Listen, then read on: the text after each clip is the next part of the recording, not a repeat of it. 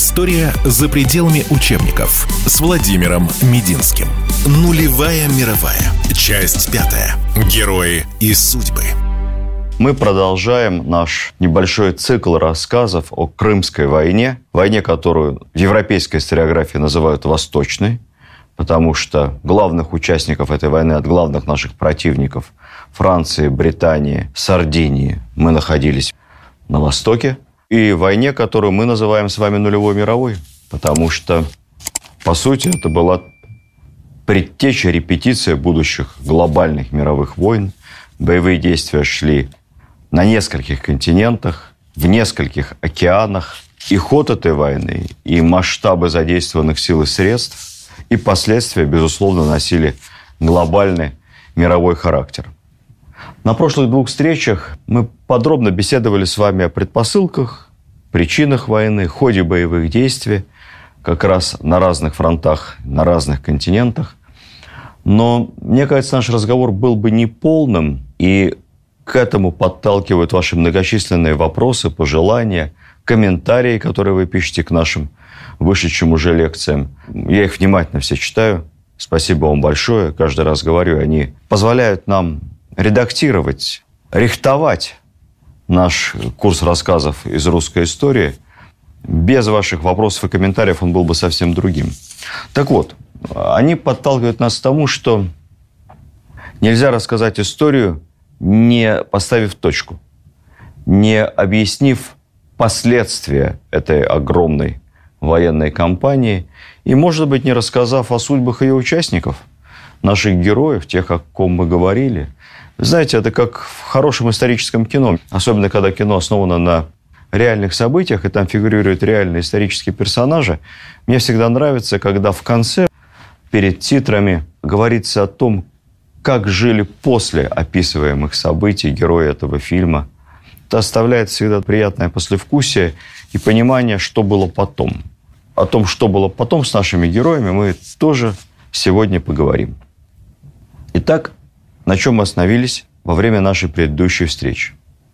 Парижский мирный договор заключается мир между всеми странами-участниками. С нашей стороны нашу делегацию возглавляет замечательный дипломат, руководитель третьего отделения Алексей Орлов, умудренный опытом политик, 70-летний, постоянно чаевничает с глазу на глаз с Наполеоном III и убеждает в том, что не в национальных интересах Франции – чрезмерное усиление, будь то Британии или Австрии, что Россия, в какой бы сложной ситуации в данную секунду, в каких бы отношениях она с Францией не находилась, есть стратегический партнер. И для мира на континенте необходим баланс сил. Поэтому условия Парижского мирного договора марта 1856 года можно назвать нулевым вариантом. Как писали потом газеты в Париже, ознакомившись с текстом, основными условиями подписанных соглашений, мы никак не можем понять, а кто же здесь проигравшая сторона. И действительно, фактически Россия не выглядела как проигравшая сторона. Основные позиции были следующие. Первое. Обмен территориями. Россия возвращала занятые территории в Турции, в том числе крепость Карс. Англо-французы возвращали нам Севастополь и занятые территории в Крыму. Второе. Демилитаризация Черного моря. Это означало, что и России, и Турции, ну, как якобы главным противоборствующим сторонам, предписывалось ликвидировать на Черном море военный флот. Для нас это было обидно, но не столь болезненно, потому что к этому моменту, собственно, Черноморского флота у нас уже и не было, оставались только последние корабли. Все остальное, как я вам рассказывал, уже было либо затоплено, либо погибло в боях. Турция же просто вывела свой Черноморский флот через Босфор и Дарданеллы в Средиземное море, и формально Черное море целиком было демилитаризировано. Ну и, наконец, мы потеряли ничтожную территорию, маленький кусочек Бессарабии, и то отдали его не Турции, а отдали его княжеству Молдавия. Ну, сравним с тем, что хотели англичане и австрийцы изначально, э, чтобы Россия лишилась Кавказа, Крыма, части Новороссии, всей Бессарабии, чтобы были уничтожены все военные крепости на побережье Черного моря, Плюс к этому Николаев, Херсон, Бердянск, Мариуполь. Но все эти позиции России тогда удалось удержать. И это было очень важным итогом, потому что невозможно себе даже представить, как бы развивались события в ходе Первой мировой или Второй мировой, если бы Россия лишилась Кавказа с нефтью, Крыма, побережья Новороссии, Молдавии, там дальше шли амбиции и в сторону Выборга, Карелии. Удержание этих территорий за нами, конечно, позволило потом России выстоять и в Первую мировую, и во Вторую мировую. Наполеон III, который по ходу Парижского мирного конгресса, по сути, начал защищать позицию российской стороны, вообще был хитрым политиком, интересным человеком. Мы мало что знаем про него и про это время, поэтому рассказ о судьбе героев Крымской войны и о том, что вынесла каждая страна после этого конфликта, я начну с Наполеона III из Франции. Это действительно интересно. Наполеон превратился в одного из самых влиятельных правителей в Европе и почувствовал себя в роли мирового арбитра. Он, конечно, воспринимал победу как моральное удовлетворение за поражение Франции в 812-814 году. Почему я говорю моральное? Потому что Россия никакой контрибуции не платила. Этого требовали горячие головы в Европе, но нам удалось благодаря твердой позиции этого избежать. Торжествует во Франции пышный имперский архитектурный стиль, так называемый второй ампир. Именно тогда Париж приобретает современный вид, но я имею в виду, конечно, центр Парижа. Вот центральную небольшую часть, ту самую красоту, все, что находится за третьим кольцом, как у нас говорится, туда лучше не заезжать и не смотреть, это не очень эстетично. Но вот центральный Париж прекрасен, и прекрасен он потому, что при Наполеоне III барон Осман проводит тотальную перестройку столицы, исчезают средневековые улочки, появляются широкие бульвары зеленые, площади, появляется тот самый Париж, который мы знаем. В политике он берет курс на сближение с Россией, поддерживает неплохие отношения с новым русским императором Александром II. Спустя 10 лет после окончания войны в 1767 году, во время проведения Всемирной выставки в Париже, Наполеон III едет вместе с Александром и его двумя сыновьями в одной карете. Во время выезда с ипподрома кто-то выстрелил в экипаж. На самого Наполеона было совершено множество покушений во время его правления, как и на нашего Александра II, гибло очень много людей, взрывались бомбы. Это было сумасшедшее время в Европе, не только в России. И вот снова они едут вместе, и опять какой-то террорист стреляет в карету. В последнюю секунду кто-то из охраны бьет террориста по руке. Выстрел идет в сторону, убил лошадь. И вот, не потеряв хладнокровие, Наполеон III обратился к нашему Александру, сказал, ну вот сейчас узнаем, кто стрелял. Если итальянец, а к этому моменту Франция уже заняла часть Северной Италии, отобрала ее у Австрии. Так вот, если итальянец, то это стреляли в меня. Ну, а если поляк, Ваше Величество, то, наверное, в вас. Террористы схватили, им оказался поляк. К концу правления Наполеона III Франция превращается во вторую промышленную державу континента. Объем промышленного производства вырос при Наполеоне в четыре раза. Это действительно был бум французской промышленности, французской буржуазии. Очень быстро он отобрал Савою и Ниццу. Началось быстрое экстенсивное расширение французской империи.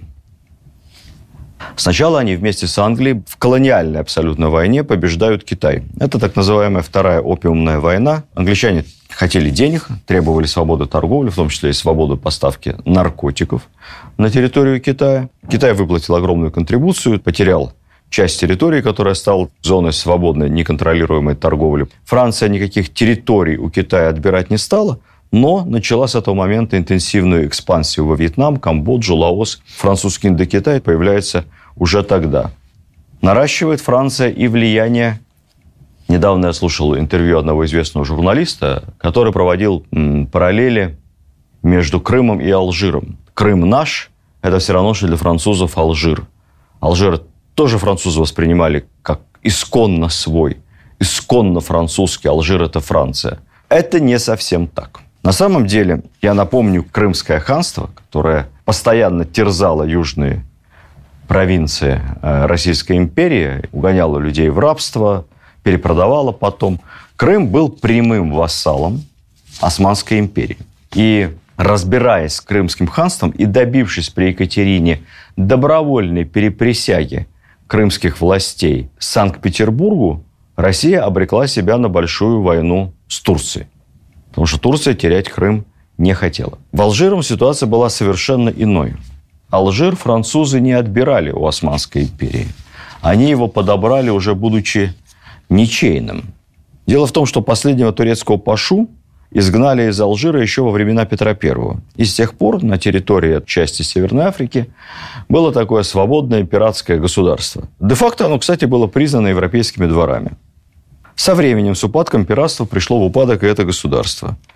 Постепенно после наполеоновских войн началось продвижение Франции в Алжире, массовое переселение туда французов. К середине XIX века Алжир был объявлен частью Франции. Так что не воевала с Турцией, с Османской империей за Алжир Франция. Она его просто захватила как ничейное государство. Все у Наполеона получалось. Империя росла как на дрожжах. Шло интенсивное освоение колоний новых в Африке. История за пределами учебников с Владимиром Мединским. Нулевая мировая. Часть пятая. Герои и судьбы. Все у Наполеона получалось. Империя росла как на дрожжах. Шло интенсивное освоение колоний новых в Африке. Если мы посмотрим, например, на карту Африки конца XIX века, то мы увидим, что вся ее верхняя часть, центральная, традиционно французского лилово-сиреневого цвета, Часть Африки темно-зеленая, начиная с Египта. Это английская Африка, Египет, Южная Африка. Часть Африки небольшая станет германской, бельгийской, португальской. Африка разобрана целиком на колонии ведущими европейскими державами, ну и оттуда выкачивается все, что можно выкачать. Я упомянул Австрию, которая вскоре после Крымской войны потеряла свои владения в Италии. Австрия повела себя предательски по отношению к Николаю Первому. И это невероятная неблагодарность и государственная, и личная императора вышла ему боком. Он стал объектом всеобщего презрения. Предатели никто не ценит и никто не любит. От него отвернулись все – он-то рассчитывал, не вступая в войну напрямую против России, поживиться и получить молдавские княжества. Ничего не вышло. Войска туда ему пришлось вывести. На территории образовавшихся, а потом объединившихся вместе Молдавии и Валахии вскоре образуется новое государство. Это тоже последствия Крымской войны. Румыния. А Австрия будет тут же издевательски унижена своим союзником Франции, которая отберет у нее часть территории и поспособствует созданию большого независимого итальянского государства. В газетах писали, что Австрия выглядит на переговорах в Париже как выжатый лимон, из которого Англия и Франция выжили все соки для своего five o'clock английского чая. И потом эту тухлую кожуру ненужную выбросили. Такова судьба всех предателей. Так вот, у Наполеона III все получалось. Французская империя растет как на дрожжах, и, как всегда бывает, головокружение от успехов. Взорвался. Решил влезть в американские дела. И он все-таки был хороший дипломат, заручился поддержкой на тот момент Англии и Испании. Вместе с союзниками Франция вторгается в Мексику. Формальный повод – постановление Конгресса Мексики о временном прекращение обслуживания иностранных долгов. Просто обалдеть какой повод. Вы знаете, вот меня всегда поражает в мировой политике немыслимые, продолжающиеся на протяжении всей истории двойные стандарты. Иван IV начал Ливонскую войну, Иван Грозный, имея вот такой вот повод. На протяжении, ну, помимо реальных причин, очень хотелось подмять под себя ослабевшее Ливонское государство и получить нормальный выход к Балтийскому морю, хорошие гавани, порты, но был и вот такой повод, потому что Ливонский орден был очень много денег должен Москве. И на протяжении, по-моему, лет 100, если не 150, вообще ничего не платил. Это была стародавняя, по-моему, Юрьевская дань, еще с каких-то времен, чуть не Александра Невского. Поэтому вот такой повод. В европейской историографии Иван Грозный кто? Ужасный, террибль, агрессор – напал на несчастных ливонцев, немцев, то бишь в Прибалтике. А вот когда Франция, Англия и Испания через океан атакуют Мексику под предлогом временной задержки обслуживания иностранных долгов, это в порядке вещей. Это так, так и должно быть. Ну, правда, война это не очень задалась. Вскоре англичане и испанцы тихо свинтили, ретировались. Но Наполеон III уперся, поставлял туда все новые и новые резервы, части воинской артиллерии, в конце концов занял Мехико. Идея, конечно, была не оккупировать Мексику, превратив ее во французскую провинцию. Это было бы уже слишком. Мексика огромная страна. Сделать из Мексики такую полузависимую, полувассальную, но самостоятельную державу под громким названием Мексиканская империя. В качестве императора был выбран молодой симпатичный юноша, как уже не юноша, уже лет за 30 ему, младший брат того самого Франца Иосифа, императора австрийского, Максимилиан, и был провозглашен с подачи Наполеона III императором мексиканским. Если бы Максимилиан чуть лучше знал историю, он бы, наверное, какой-то выбрал бы себе другой царский титул, не император, потому что предыдущий император Мексики несколько десятилетий до этого был расстрелян, а если посмотрим совсем глубь веков, то император Монтесумо был испанцами повешен. Но Максимилиан австрийский стал мексиканским императором. Он, кстати, был неплохим человеком, весьма благородным. Герой фильма «Унесенные ветром». Благородный, порядочный плантатор. Кстати сказать, Максимилиан активно симпатизирует и даже поддерживает конфедератов. Конечно, после поражения Юга североамериканские штаты это Максимилиану не забыли и начали в свою очередь, активно поддерживать мексиканскую оппозицию. Бесконечная афганского образца гражданская война. Держится Максимилиан исключительно на небольших верных ему частях и французской поддержки. А после того, как французский экспедиционный корпус в конце концов эвакуировался, участь Максимилиана была решена. Собственно, небольшая армия его не спасла. Он был повстанцами взят в плен и вместе с небольшой группой остававшихся верными ему генералов по старинной мексиканской традиции император Максимилиан был расстрелян по приговору военного суда. Несмотря на все протесты мировой общественности, письма писателей, художников. В общем, все были этим возмущены. Все-таки на дворе вторая половина XIX века, а он как-никак император, родной брат австрийского императора. Но это не помогло. Кстати, кто любит живопись, французских импрессионистов, посмотрите в интернете работы знаменитого Эдуарда Мане. У него есть целая серия ярких картин, посвященных как раз мексиканским событиям той поры и расстрелу мексиканского императора. После этого у Наполеона III все не заладилось. Дальше была крайне неудачная война с Пруссией, известная франко-прусская война, Парижская коммуна – свержение монархии. Наполеон III был не робкого десятка, хотя ему уже было за 60. Он лично прибыл на передовую в Седане и попал в плен после разгрома французской армии. Когда император в плену, войну продолжать очень тяжело.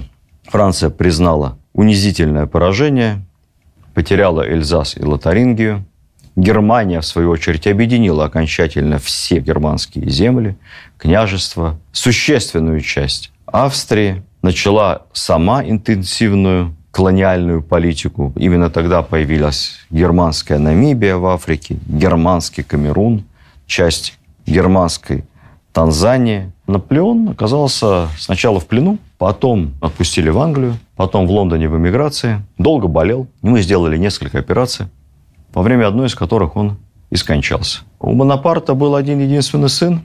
Родился он уже когда Наполеон стал императором Франции. По французской традиции роды проходили, как вы понимаете, публично. В присутствии не только акушеров, это, это поразительная европейская традиция, она меня вся шокирует. Вот эта вот публичная брачная ночь при многих европейских дворах, первая, и публичные роды наследника. Ну вот родился, симпатичный парень был, невысокого роста, храбрый, все звали его «Маленький принц». Он жил в Англии. Записался в британскую армию лейтенантом, добровольцем. Поехал в Африку. Англия вела активные колониальные войны с королевством зулусов, любителей исторического кино. Посмотрите английские фильмы, и старые, добротные, годов 60-х, 70-х. Зулусы, «Рассвет зулусов», там целая серия. Британцы любят из ничтожных по нашим меркам, по масштабам воинских стычек – делать легендарные, масштабные, духоподъемные кинополотна. Вот в одной из стычек с зулусами последний из Бонапартов упал с лошади, порвалась подпруга. Говорят, это была очень дешевая, подгнившая, что-то там лопнуло. Он упал, лошадь потащила всадника, зулусы за ним погнались. В общем, потом на трупе нашли 18 дырок от зулузских копий. Мне это все напоминает гениальный перевод Маршака старинной английской баллады, помните? Не было гвоздя, подкова пропала, не было подковы. Лошадь захромала. Лошадь захромала. Командир убит. Конница разбита. Армия бежит. Враг вступает в город, пленных не щадя. От того, что в кузнице не было гвоздя. Вот от того, что у молодого лейтенанта Бонапарта была дешевая подпруга, рухнули мечты бонапартистов. Это был последний реальный претендент на французский трон. С тех пор Франция республика. Когда молодого маленького принца привезли в Англию, тысячи бонапартистов приехало с Франции на похороны. Они искренне рыдали, потому что маленький принц был их последней надеждой. Когда мы читаем детям прекрасную повесть французского писателя Сент-Экзюпери, кстати, военного летчика, его маленький принц, он тоже такой отчаянно храбрый, отважный, бесшабашный, куда-то в неизведанные миры полетел. Мы должны понимать, кого имел в виду Сент-Экзюпери, когда придумывал эту замечательную, романтичную, грустную детскую повесть. История за пределами учебников с Владимиром Мединским. Нулевая мировая. Часть пятая. Герои и судьбы. Ну вот теперь, поскольку мы все рассказали о послевоенной судьбе Франции и Наполеона III, и даже последнего из Бонапартов, давайте поговорим и о маршалах, которые воевали в Крыму против наших. Их было несколько. Наиболее известны два. Первым я упоминал по ходу нашего рассказа маршал Сен-Арно, тот самый невероятной судьбы персонаж, изгнанный когда-то из армии чуть ли не за воровство и дезертирство, подрабатывавший актером, учителем фехтования, ну, в конце концов, ставший военным министром Франции уже при Наполеоне III, он начинал крымскую кампанию, но он болел холерой и скончался в самом начале кампании. А вот завершал ее Другой маршал известный, маршал Пелесье. Этот вояка был очень твердого характера. Его уважали солдаты. Он был совершенно беспощаден по отношению как к себе, так как к своим подчиненным легко и изящно посылал на смерть тысячи и тысячи французов, но делал то, что считает нужным. Говорят, упорно игнорировал все инструкции, присылаемые ему из Парижа, даже за подписью Наполеона III как настоящий профессиональный военный, воевал не так, как ему указывают политики из-за тысяч миль, а так, как он считает нужным на месте. Ну, в общем-то, это и обеспечило, в конце концов, главную победу в его жизни – взятие Малахова кургана, за что маршал Пелесия, как его не недолюбливал Наполеон III, стал герцогом Малаховским, дюк Малахов. Мы помним, что сам Малахов курган носит название по имени скромного русского капитана Малахова, командира роты, который когда-то что-то, какие-то позиции на этом Малаховом кургане строил или жил рядом с Малаховым курганом еще задолго-задолго до Крымской войны. Так вот, Малахов курган и русская фамилия капитана стройбата Малахова и знатная французская герцогов Малаховых. Он прожил еще лет 10, этот маршал Малахов, после войны. Стал, кстати, генерал-губернатором того самого французского Алжира, где и скончался. Какие последствия имела Крымская война для других стран-участников, либо свидетельниц активных этих событий? Ну, про Австрию я вам сказал, и больше возвращаться к этой нехорошей в том моменте стране мы не будем. Пруссия военные действия так и не ввязалась, ни на нашей стороне, ни на стороне англичан и французов, как те не давили, сэкономленные силы и средства направила впоследствии на объединение всех германских земель. И в конце концов Германию объединила, создав Германскую империю. Так что не участвовавшая в войне Пруссия сильно выиграла. Турция сделала из войны правильные выводы. Она провела, так же, как и мы, реформы, и это позволило Турции, в общем-то, протянуть еще 50 лет до конца Первой мировой. Швеция Швеция очень хотела ввязаться в войну. У нее аж зудило. Это была очередная 39-я попытка Швеции отомстить еще за поражение от Петра I, отомстить за Полтаву. Но 39-я попытка не состоялась, потому что Швеция так и не решилась напасть на Петербург с севера. Зато она почему-то по ходу Крымской войны строила вдоль всей шведско-финской, ну, правильно сказать, шведско-российской границы укрепление и стену специально, опасаясь, видимо, русской интервенции. Но вообще строительство стен на границе – это теперь национальная такая скандинаво-прибалтийская забава. Да еще и поляки в это вписались. Эстонцы храбрые, латыши, литовцы. Все эти жертвы американских фантазийных сериалов любят тратить деньги на стены, не понимая, что в истории никогда ни одна стена никого ни от чего не спасала. Румыния. Появление независимой Румынии – это прямое следствие Крымской войны. Ну и Англия. Самое главное, как обычно, из всех участников активных боевых действий Англия понесла самые маленькие потери. По разным оценкам 25, 30, 35 тысяч человек. Это не 200 тысяч примерно наших потерь российских на всех фронтах вместе взятых. Это не за 100 французских, это не несчитанные никем турецкие. Даже эти 20-30 тысяч принудили англичан провести целую серию больших военных реформ. Она вообще стала главным выгодоприобретателем по итогам Крымской войны. Именно тогда Англия и стала фабрикой мира, главным товаропроизводителем, как Китай сегодня. Кстати, на пятки англичанам наступала Германия. Германия конкурировала с Англией ценами, то есть демпинговала. Сложно себе это представить. Два главных товарных производителя, конкурирующих ценами, Англия и Германия.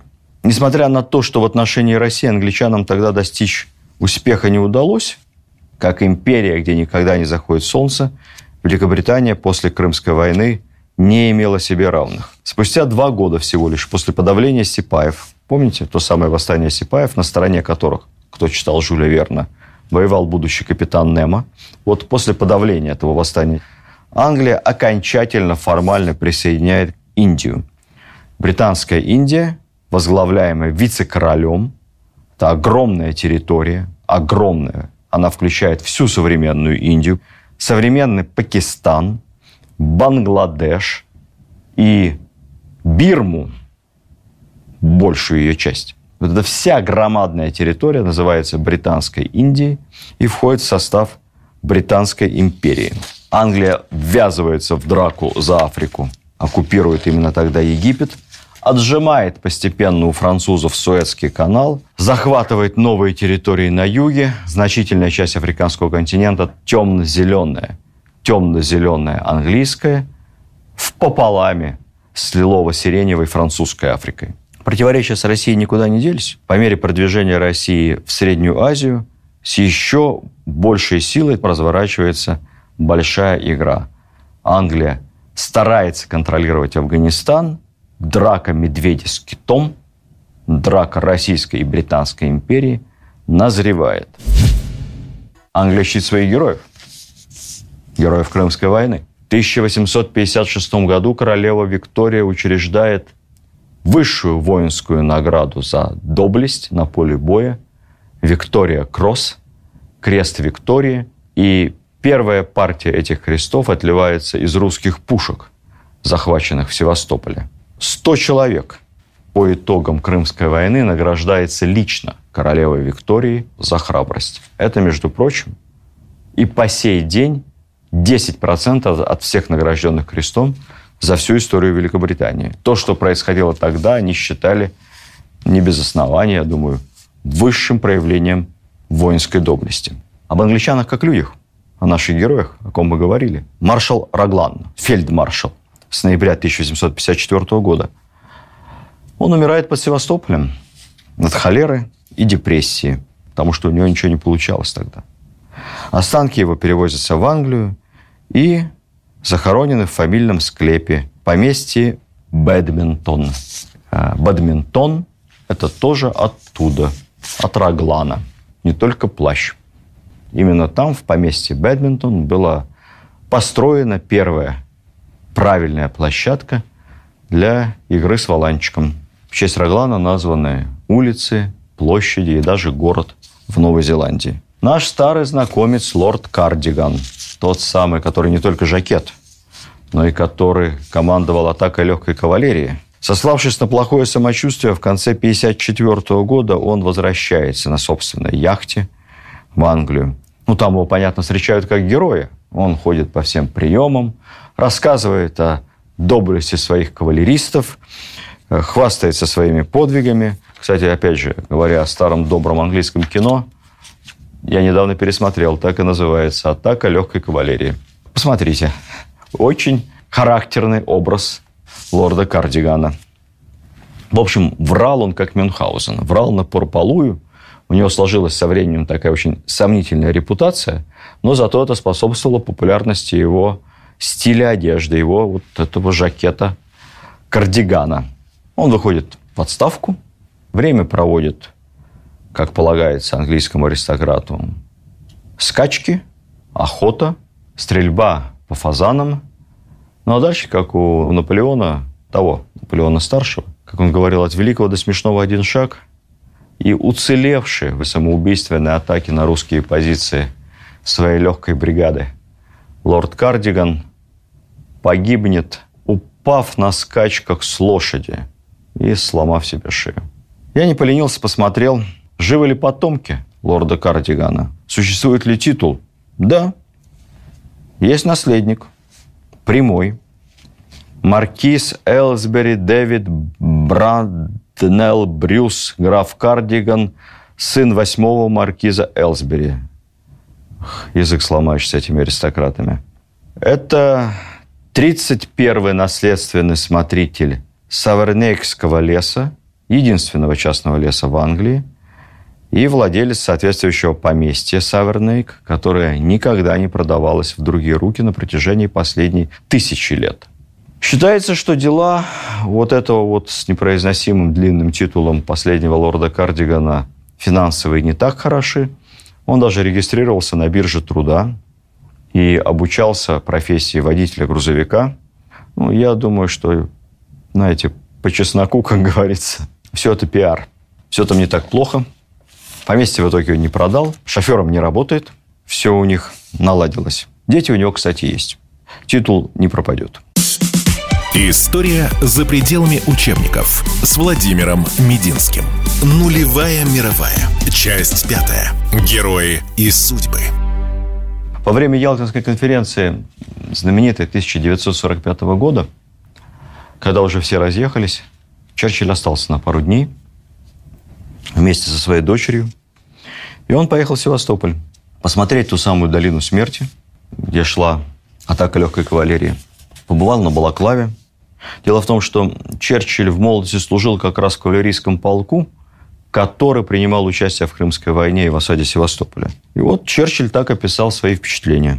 Днем 13 февраля я побывал там вместе с начальниками штабов и русским адмиралом. Оглядывая местность, можно было себе представить ту ситуацию, с которой столкнулся лорд Раглан около 90 лет назад. Мы посетили его могилу утром и были поражены той заботливостью и вниманием, с которым за ней ухаживали русские.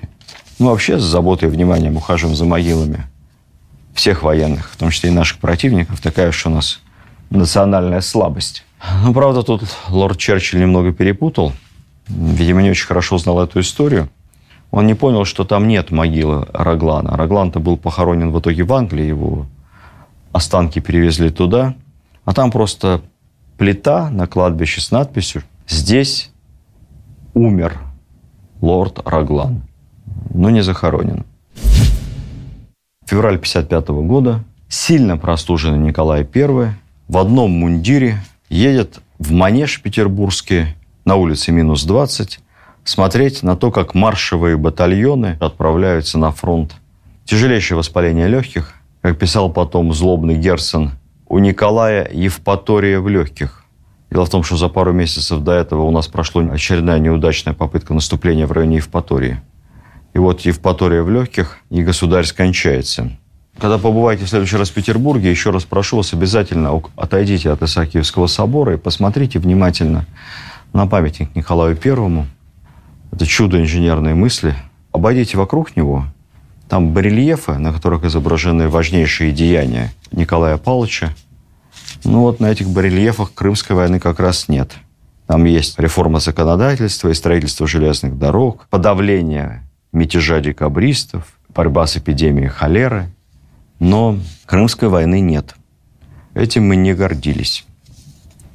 Меньшиков Александр Сергеевич, главнокомандующий группировкой в Крыму, главнокомандующий Черноморским флотом, морской министр, был объявлен главным виновником всех неудач нашей армии.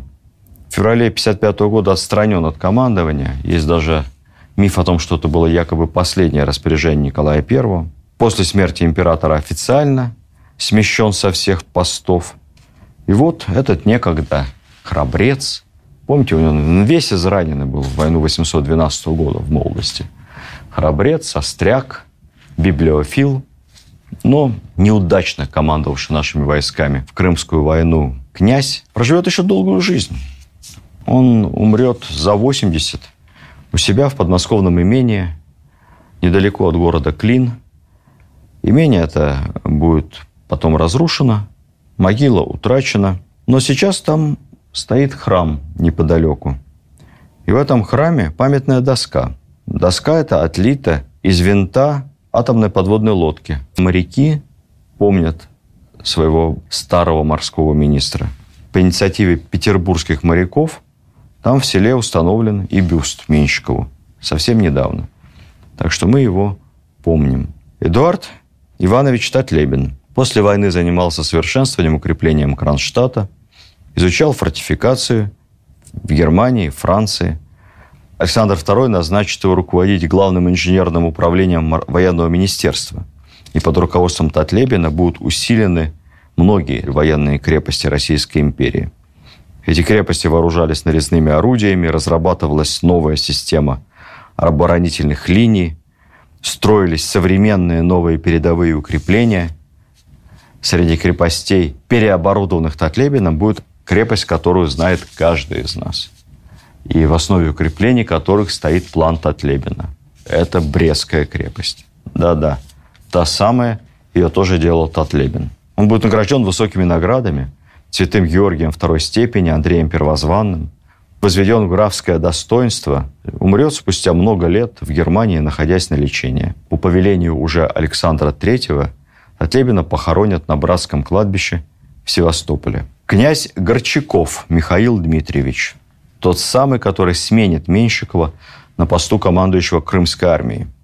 Честный князь, как называли его солдаты. Он не сильно переживет войну. Будет известен тем, что именно при нем мы покинем южную часть Севастополя. Он же будет командующим самым неудачным сражением последнего этапа войны – сражение на Черной речке. Многолетний зам Паскевича, начальник его штаба, он в итоге вслед за Паскевичем станет после войны наместником в царстве польском. По его завещанию. Тело его будет предано земле там же, в Севастополе, в городе, с которым он не расставался в сердце никогда, на братском кладбище.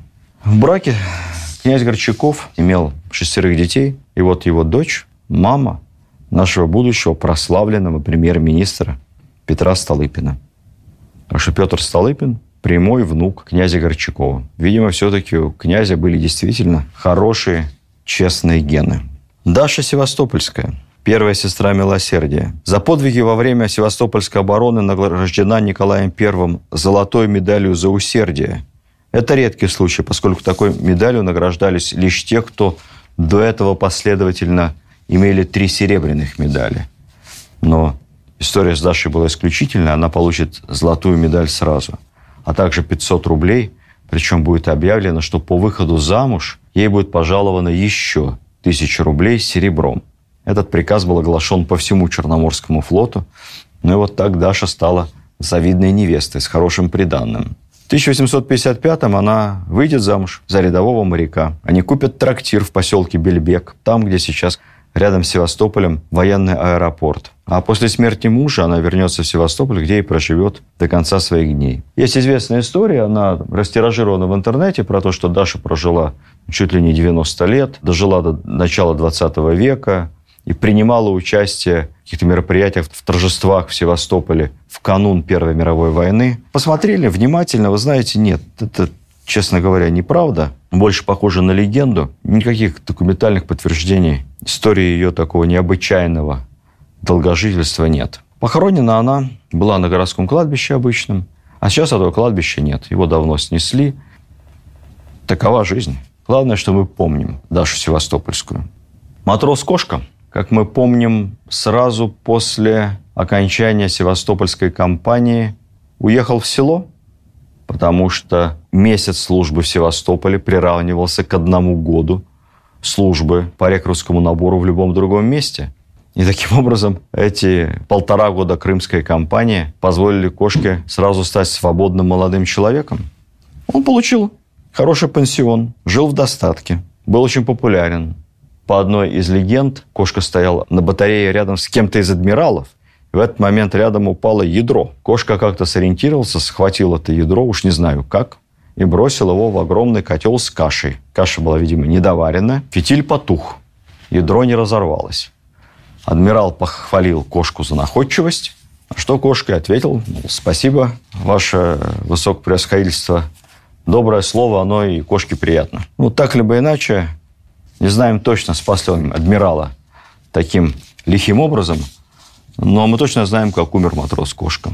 Уже будучи немолодым совсем, он увидел, что в прорубь провалилась зимой две девочки маленьких. Полез их спасать. Девчонок спас. Сам промок с ног до головы, тяжело заболел и умер. А девочки остались живы. Могила кошки, к сожалению, не сохранилась. Вы, наверное, ждете от меня какой-нибудь грустной сентенции на тему «Были люди в наше время», не то что нынешнее племя, богатыри не вы. Я с вами не соглашусь. Всем всегда казалось, что второй оборона Севастополя такой же отчаянной, такой же бесстрашной быть не может. А прошло несколько десятилетий, и Севастополь показал фашистской Германии, что ничего не изменилось. И вторая оборона была, ну, наверное, еще более героическая, чем первая. Это говорит о том, что времена меняются, люди остаются те же самые. Поэтому, если надо – если прижмет, то будет и третья оборона Севастополя, и четвертая. И стоять Севастополь будет вечно, только если мы сами вдруг от него не отречемся. Не отречемся от завета Николая I, помните? Там, где единожды поднят русский флаг, там он спускаться не должен. Давайте эти слова Николая Павловича запомним навсегда, потому что самое главное в истории – это помнить. А в этом, собственно, и есть главный завет нашей русской истории. История за пределами учебников с Владимиром Мединским.